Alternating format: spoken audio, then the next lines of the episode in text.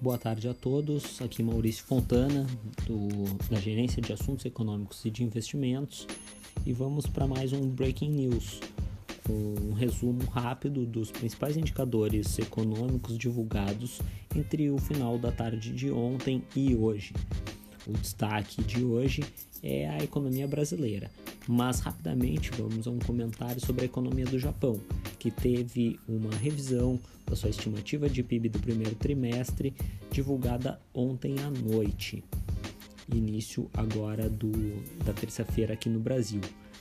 A economia do Japão encolheu a um ritmo um pouco menos um pouco mais lento do que era estimado anteriormente, segundo os dados do governo japonês a terceira maior economia do mundo, né, encolheu 3,9% no primeiro trimestre em uma base anualizada, ou seja, a taxa mensal mantida né, ao longo de todo um ano. Isso é uma condição melhor do que a estimativa preliminar, divulgada ainda em maio, de uma variação negativa de 5,1%. Já no Brasil, Hoje, dia de divulgação de vendas no varejo e de inflação. A inflação, tivemos o IPCS da primeira quadricemana de junho, aquele indicador de preços ao consumidor que é semanalmente divulgado pela Fundação Getúlio Vargas e que sumiu, subiu desta vez 0,81%, acumulando alta de 8,47% em 12 meses. Vale notar que quatro das oito classes de despesas componentes do índice tiveram acréscimo nas taxas de variação, com transportes subindo de 1,48 para 1,68 e seguido depois mais de longe por despesas diversas, alimentação e vestuário. Mais relevante do que isso, nós tivemos hoje ainda o IGPDI, que nós comentamos inclusive outras vezes, né, o Índice Geral de Preços, também da Fundação Getúlio Vargas, tem um peso importante dos preços do atacado.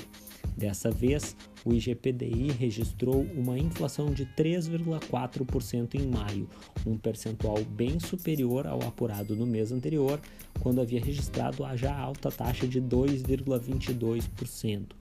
Entretanto, essa taxa veio abaixo da mediana das estimativas de mercado e deu sinalizações de que a gente pode estar próximo do momento em que vai haver um arrefecimento da inflação do IGP-DI, do IGPM, enfim, dos preços que trazem maior peso do atacado. Já nas vendas do varejo, o IBGE divulgou que o varejo restrito subiu 1,8% em abril perante março, já com a série com ajuste sazonal, e foi a maior taxa para o mês de abril de toda a série, que inicia no ano 2000. Na comparação com abril de 2020, o varejo subiu 23,8% e acumula agora uma alta de 3,6% em 12 meses. O resultado de abril veio melhor que a mediana de estimativas de mercado. Vale notar que a alta de 23,8% ante abril de 2020 também foi melhor que a esperada, ou seja, os dados do varejo mostraram resiliência e devem seguir sustentados com o anúncio recente de que o governo e o Congresso pretendem estender por mais ao menos dois meses o auxílio emergencial. Com isso, o mercado, entretanto, teve um, um certo susto na Bolsa de Valores. Estamos com uma queda agora de 0,5% na Bolsa Brasileira, apesar da estabilidade na Bolsa Americana.